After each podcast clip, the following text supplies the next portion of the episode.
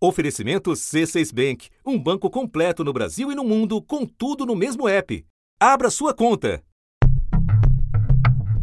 Menos de 24 horas depois de uma repaginada no ministério de Jair Bolsonaro, que teve como principal movimento a queda do ministro da Defesa, Brasília assistiu a um evento inédito. Os chefes das Forças Armadas decidiram colocar os cargos à disposição em solidariedade ao ex-ministro da Defesa, Fernando Azevedo Silva. Os três comandantes, general Edson Leal Pujol do Exército, almirante de esquadra Ilks Barbosa da Marinha e o tenente brigadeiro do ar Antônio Carlos Bermudes da Aeronáutica, estão nos cargos desde o começo de 2019, então desde o começo deste governo.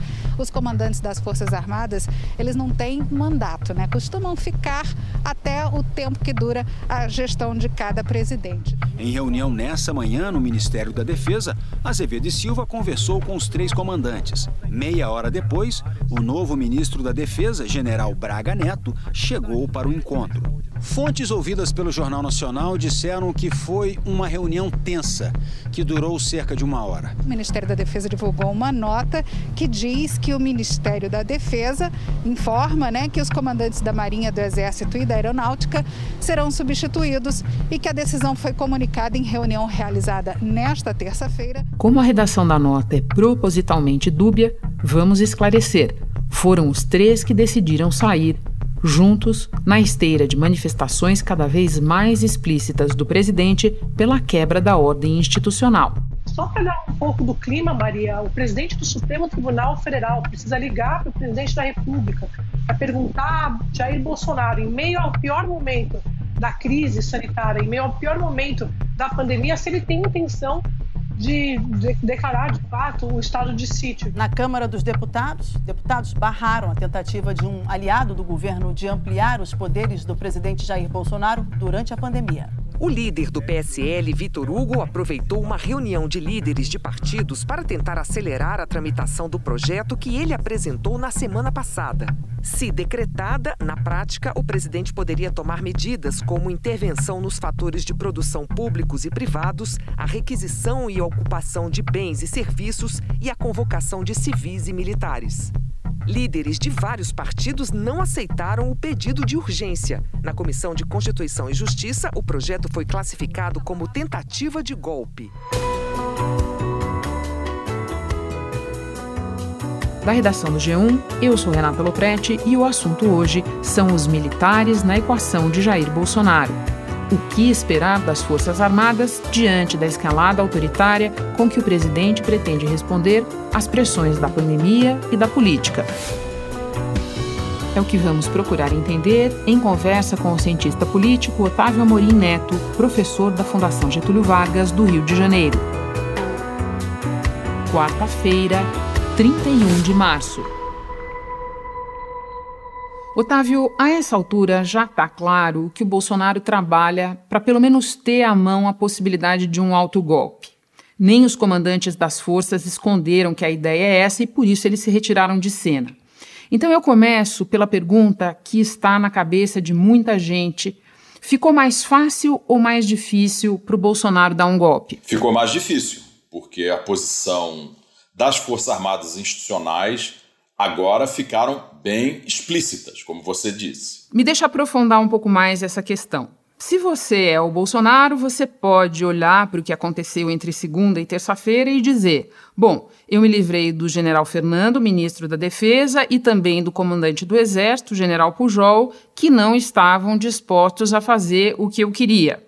Então, nesse sentido, ele poderia dizer: eu saí ganhando. Está errada essa leitura? Eu acho que está tá errada porque houve também um gesto de ruptura por parte do alto comando das três forças para com o Bolsonaro. Os comandantes tinham uma preocupação: reforçar a mensagem pública de Azevedo e Silva do papel das Forças Armadas como instituições de Estado. Então, o que aconteceu é muito preocupante da perspectiva do Bolsonaro e do bolsonarismo. Porque ambos, Bolsonaro e o bolsonarismo, sempre se afirmaram como um movimento que tem no seu bojo o apoio das Forças Armadas. Não à toa que recentemente Bolsonaro falou do meu exército. há mais de dois anos, desde a sua posse em 2019, que Bolsonaro faz movimentos frequentes para envolver, implícita ou explicitamente, as Forças Armadas ou os militares em geral com o seu governo. Artigo 42. Nós queremos cumprir o artigo 42, todo mundo quer cumprir o artigo 42. Pedir às Forças Armadas é que intervenham para restabelecer a ordem no Brasil, naquele local, sem problema nenhum. E essa é uma mensagem super complicada para as Forças Armadas institucionais. O vice-presidente da República, Hamilton Mourão, general da reserva, disse ao blog da Andréa Sadi que é zero a chance de uma ruptura institucional. As Forças Armadas vão se pautar pela legalidade sempre. Agora, você falou do alto comando. Eu acho que essa é uma boa hora para a gente explicar melhor para quem nos ouve qual é o sentido, a função e o peso gravitacional desse colegiado? Por que significa tanto a posição que ele tomou nesta terça-feira? O alto comando de cada uma das, das três forças é o vértice de cada uma das três organizações militares. É, de acordo com a Constituição Federal, as Forças Armadas são instituições nacionais baseadas na disciplina e na hierarquia. Então, isso é da, a, a hierarquia é, simbolizada pelo alto comando é a essência da organização militar. Então, quando os três comandantes se demitem, o significado é claro: é uma ruptura das Forças Armadas institucionais com a orientação do governo. Então, é por isso que Bolsonaro não pode considerar uma vitória para ele. Claro que ele conseguiu se livrar é, de um ministro da Defesa que não estava se alinhando com ele e com os três comandantes é, das forças que também não o faziam. Agora, o problema vai continuar, por isso que não é uma vitória. A partir do que você está explicando, eu te pergunto se faz sentido um paralelo que uma pessoa traçou para mim é, com o Supremo Tribunal Federal, é, não no sentido de ser um poder, mas no sentido do alto comando ser um colegiado e que a decisão desse colegiado pesa tanto ou mais do que o nome do novo comandante do Exército. Faz sentido isso para você? Sim e não. Quer dizer, o, é, a, a liderança suprema das Forças Armadas que é representada pelo comandante, é importantíssimo. Agora, ele não pode tomar várias decisões ao arrepio do alto comando. Então há uma certa ambiguidade aí. O alto comando é muito importante, assim como é o comandante é, das Forças Armadas. Agora, bom comandante das forças procura expressar a opinião majoritária ou consensual do alto comando um comandante que frequentemente se choque com o alto comando está no caminho errado. Você falou do ministro que sai, vamos olhar um pouco para o ministro que entra, o também general da reserva, Braga Neto. Bolsonaro não quis mais o general Fernando porque ele não estava entregando os pedidos, inclusive os de cunho golpista. O que é que a gente deve esperar do Braga Neto? Ele tentará entregar? Em que medida ele será limitado por esse posicionamento do alto comando do Exército? Olha só, vamos lembrar de 2019. 2019 foi um, um bom ano para a relação entre Bolsonaro e as Forças Armadas. Em 2020, a coisa começa a ficar mais complicada e tensa. Em novembro de 2020, em uma fala que à época foi interpretada como uma crítica à presença do general da ativa Eduardo Pazuello no Ministério da Saúde, Pujol disse, abre aspas, não queremos fazer parte da política, muito menos deixar ela entrar nos quartéis. Fecha aspas. Agora, no começo de 2021, houve essa ruptura. Essa ruptura significa, no mínimo, que as Forças Armadas estão divididas. O alto comando tem grandes dúvidas sobre a orientação é, do governo. Então, isso não é bom para o Bolsonaro, que quer ter as Forças Armadas alinhadas com ele. Olha, vamos tomar o exemplo do Jânio Quadros, um, um, um presidente muito parecido com Bolsonaro, um populista de direita, sem maioria no Congresso. É, quando ele assumiu em 1961, ele também trouxe as Forças Armadas para dentro do seu governo. Mas na época as Forças Armadas estavam, estavam divididas entre uma facção conservadora e uma facção nacionalista. Em, em última instância, elas, a facção conservadora que estava no governo Jânio Quadros não conseguiu sustentar o Jânio. E Jânio acabou caindo em oito meses. Então, é, é uma dupla derrota para Bolsonaro. Houve um gesto de ruptura do alto comando e, no mínimo, a partir da posse do novo ministro, as, o alto comando das três forças poderá estar dividido. Teoricamente, uma, um, um setor mais simpático a Bolsonaro e outro rompido, como romperam os três comandantes da, das três forças. Então, com relação ao novo ministro da Defesa, o general Braga Neto, nós ainda não sabemos qual é a missão dele. Ele falou hoje: missão dada, missão cumprida. Qual é a missão que ele recebeu do presidente da República? Boa questão. Eu quero insistir uma vez mais na questão do alto comando do Exército, que é a força de maior peso e que fez correr a informação de que o colegiado não seguirá Bolsonaro em aventuras golpistas. Eu te pergunto, dá para tomar essa informação de bastidor pelo valor de face? Por que, que nós não estivemos até aqui nas várias crises menores é, do governo Bolsonaro em relação às Forças Armadas? Nada parecido, Otávio, com o que a gente viu nos Estados Unidos, quando em determinado momento os generais se colocaram claramente contra as aventuras golpistas de Donald Trump. Por que, que a gente nunca teve uma posição clara, é, pública, das forças, do comando do Exército? Bom, em primeiro lugar, a, as tradições constitucionais dos dois países são muito diferentes. Quer dizer, os Estados Unidos teve a recente experiência traumática com o Trump, mas nos últimos dois séculos, os, os Estados Unidos sempre se caracterizaram e sempre se destacaram no mundo como um país em que as Forças Armadas estavam, sempre foram plenamente subordinadas à autoridade civil um, um, país em que o controle civil sobre as Forças Armadas sempre foi muito forte. Não é o caso do Brasil, nós já tivemos vários golpes e tivemos um longevo regime militar. Agora, nos aproximando mais do presente, é, não podemos esquecer que Bolsonaro, os militares em geral e as Forças Armadas acabaram se emaranhando desde 2018, durante a campanha presidencial e depois desses dois anos e três meses de governo. É, é, quais são as evidências disso? Vários ministros são militares ou da reserva ou da ativa. E sem falar nos milhares de oficiais que estão em postos segundo e terceiro escalão. Outro fator importante a respeito desse emaranhamento. As Forças Armadas institucionais receberam grandes benefícios no governo Bolsonaro. É, aumento salarial, reforma da carreira, é, aumento é, do orçamento de investimento na defesa. E o que, que o projeto do governo estava prevendo? Né? 12% de aumento nas gratificações para cabos e sargentos e até 73% para os oficiais. Proibição de contingenciamento deste orçamento e uma contribuição muito suave à reforma da Previdência.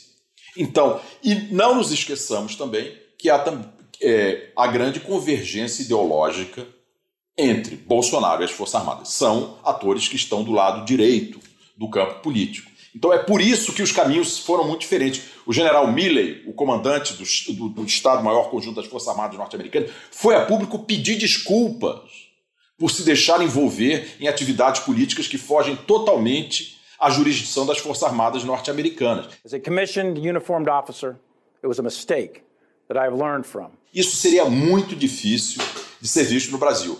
O que há no Brasil é justamente esse tipo de informação que nós temos tido, de bastidor.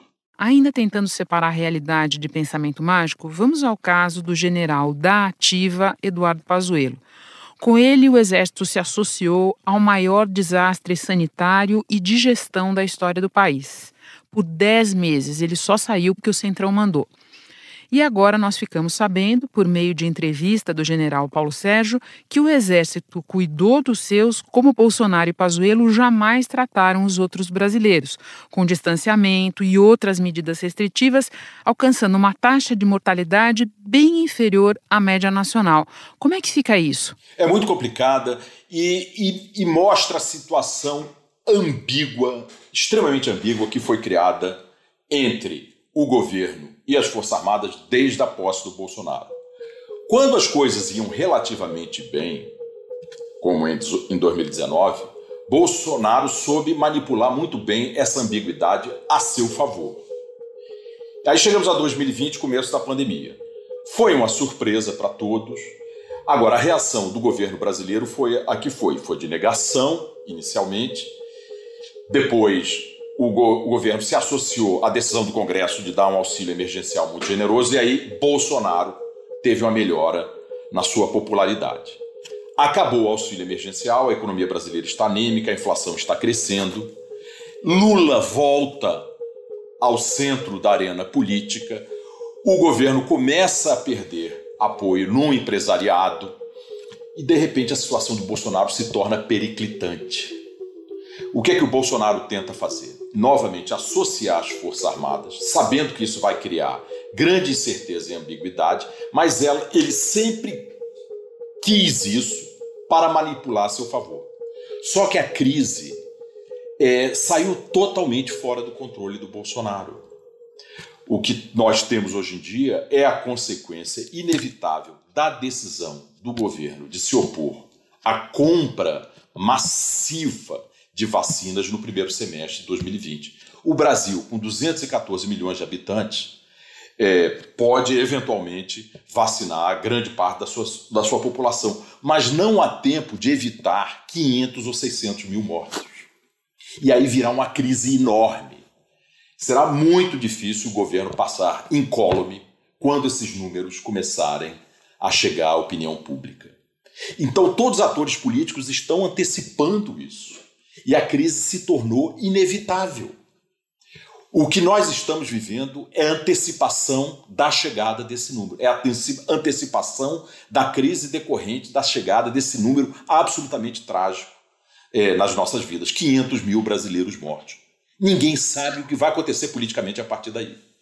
E a crise com as Forças Armadas tornou-se inevitável porque a orientação delas foi combater a pandemia de acordo com a ciência. O presidente Jair Bolsonaro também voltou a estender a mão ali para cumprimentar autoridades. O comandante do Exército, o general Edson Pujol, ofereceu o cotovelo como cumprimento, é que bater os cotovelos no lugar de apertar as mãos é um gesto que faz parte das orientações de especialistas para substituir o cumprimento de apertar mãos, apertar mãos e assim evitar a propagação do novo coronavírus. Ainda uma questão sobre a ambiguidade. Muitas vezes se levanta a questão da base das forças, que seria mais bolsonarista do que se imagina, do que se avalia e tudo mais. Você vê risco de quebra de hierarquia num eventual posicionamento mais claro das forças em defesa da ordem democrática? Há risco mais baixo dentro das Forças Armadas institucionais. O risco é mais alto nas polícias estaduais, das polícias militares estaduais. Era essa a minha pergunta seguinte para você. Se a tentativa de golpe não vier pelas Forças Armadas, mas pelas polícias, nós tivemos aí muito recentemente esse episódio em que a base bolsonarista tentou se aproveitar e instrumentalizar um incidente com a PM na Bahia. Esses movimentos populistas de extrema direita, eles vão testando todas as instituições. Então, o que é que tem acontecido desde dezembro? Em dezembro, o general é, Pujol disse de forma muito discreta e elegante numa live que a política não deve entrar no quartel. É aí que começa a crise. Mas ficou clara uma mensagem, quer dizer, ali para o bolsonarismo. Vai ser muito difícil dentro das Forças Armadas institucionais. Imediatamente o bolsonarismo se deslocou a sua mobilização para as polícias estaduais. Então essa, essa tensão vai ser permanente. Isso é da essência do bolsonarismo e do governo liderado por Bolsonaro. Um tensionamento permanente com todas as principais instituições políticas nacionais: Congresso, STF, Federação e Forças de Segurança, que inclui Forças Armadas e polícias estaduais. O novo ministro da Justiça será o delegado da Polícia Federal, Anderson Gustavo Torres. Torres era secretário de Segurança Pública do Distrito Federal. Sempre frequentou o Planalto. É amigo de ex-ministros como Jorge Oliveira e também dos filhos do presidente Bolsonaro, o senador Flávio e o deputado Eduardo. Torres também é ligado ao ex-deputado Alberto Fraga, amigo de Bolsonaro, e deputados da bancada da Segurança Pública. Otávio, a saída conjunta desta terça-feira é o incidente mais grave nas relações das Forças Armadas com governos no Brasil desde 1977 quando, ainda na ditadura, o general-presidente Ernesto Geisel demitiu o ministro do Exército, Silvio Frota. Naquela ocasião, se tratava de um presidente da ditadura, mas que rumava para uma abertura gradual do regime e via em Frota um foco de resistência a isso. Agora, nós temos um presidente que é ele fora de controle e comandantes do exército que não se enquadraram nesse desenho. Como é que você compara esses dois episódios? Hoje, à época, o Silvio Frota, o, o comandante do Exército, estava à direita do presidente. Ernesto Geisel, que era da linha mais liberal das Forças Armadas, não à toa, que foi o patrocinador da abertura. Hoje a situação mudou para vocês verem como a política brasileira foi revolucionada nos últimos anos o presidente está mais à direita do que as Forças Armadas. Historicamente, as Forças Armadas, sobretudo o Exército, sempre se localizaram na extrema direita do, do espectro ideológico. Hoje não. A extrema direita é o bolsonarismo e o que nós vimos sinalizam claramente que as Forças Armadas institucionais são como uma centro-direita democrática, estão muito mais próximas de Rodrigo Maia do que do presidente da República, que tanto procurou se associar às Forças Armadas. A saída dos principais comandantes das Forças Armadas levou lideranças políticas a reforçarem a importância do compromisso das Forças Armadas com a Constituição e a democracia. O ex-presidente Fernando Henrique Cardoso, do PSDB, disse que não bastasse a pandemia e o difícil momento econômico, a inquietação entre chefes militares Espero que as Forças Armadas se mantenham fiéis à Constituição. Simone Tebet, do MDB, ex-presidente da Comissão de Constituição e Justiça do Senado, disse: à véspera de 31 de março, os três comandantes das Forças Armadas pedem para sair ou são convidados a deixar os cargos, porque não concordam com a politização nos quartéis.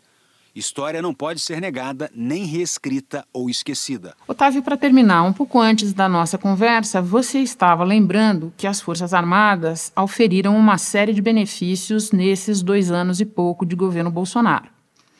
E os comandantes podem não estar gostando do rumo das coisas, mas a gente pode se perguntar se um futuro governo é, com mais noção das fronteiras entre os papéis que a Constituição atribui a civis e militares, que dificuldade terá esse governo para fazer com que os militares voltem para suas atribuições de origem e saiam de onde eles não deveriam estar, como, por exemplo, o Ministério da Saúde? Essa é uma grande questão que vai parar é, sobre o Brasil é, a partir do fim do governo Bolsonaro, que não se sabe quando será.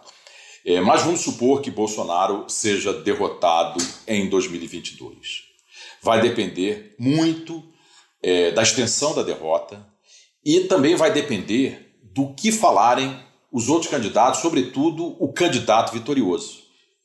Se o tema Forças Armadas for mobilizado na campanha, se o novo presidente prometer é, mudar as coisas, restabelecer o controle dos militares sobre os civis, restabelecer um civil à frente do Ministério da Defesa, eu acho que nós podemos ter um encaminhamento é, é, razoável da questão militar no Brasil. E esse encaminhamento, no meu entender, passa por outro, por outro aspecto muito difícil, que será a manutenção do gasto com defesa. Daquilo que fica livre para o governo definir, ou os 5% restantes, o governo optou, nas suas prioridades, em blindar investimentos para a área da defesa. Essa discussão, que é ainda mais intensa, pode deixar de fora aí, uh, e sujeito a cortes gastos de outros ministérios, como até mesmo saúde e educação. Porque o Brasil estará numa situação econômica e social muito difícil, como consequência da pandemia, que vai deixar um legado negativo por muito tempo. E, para ser realista, qual é a melhor maneira de aplacar os militares e convencê-los a se concentrarem exclusivamente na sua função precípua, que é a defesa nacional. É dar os meios para a, a, a, conclusão dos projetos de modernização das Forças Armadas. Mas, eu insisto, é fundamental que isso se torne tema de campanha para que o futuro presidente tenha o capital político para mudar as relações civis militares é, no Brasil é, num bom sentido democrático. Ou seja, Otávio, pelo que você explica, pode variar o grau de dificuldade, mas fácil não vai ser colocar esse gênio de novo para dentro da garrafa, certo? Não, não vai ser. Essa é uma questão muito difícil. Na verdade, desde a proclamação da República, a questão militar sempre esteve presente. Os militares sempre foram um ator político muito importante no Brasil. E não à toa que a democracia sempre teve dificuldades de consolidação no Brasil. Porque quando os militares estão na agenda, estão no centro da arena política, é sinal de que a democracia não vai bem, como vivemos agora. Então, na verdade, aquele período que vai da criação do Ministério da Defesa em 99 até o início da grande crise brasileira em 2013 e 2014, aqueles 15 anos, na verdade, foram um hiato na história brasileira. Para a surpresa de muitos. Muita gente achava que essa questão havia sido resolvida na primeira década do século XXI. Foi um grande engano de todos os analistas que pensaram assim. E, e, e não à toa que continuamos estupefatos diante do que estamos vendo nas relações civis militares desde 2019. Otávio, muito obrigada pela conversa, sempre muito esclarecedora. Bom trabalho para você. Muito obrigado, Renato. Este foi o assunto podcast diário disponível no G1 e também no Globoplay, Apple Podcasts, Google Podcasts, Spotify, Deezer, Castbox, Amazon Music. Nas plataformas digitais de áudio, dá para seguir a gente e assim não perder nenhum episódio. Eu sou Renato Loprete e fico por aqui. Até o próximo assunto.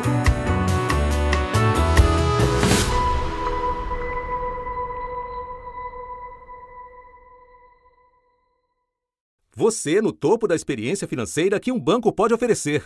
Escolha um banco completo no Brasil e em qualquer lugar do mundo. Abra sua conta no C6 Bank.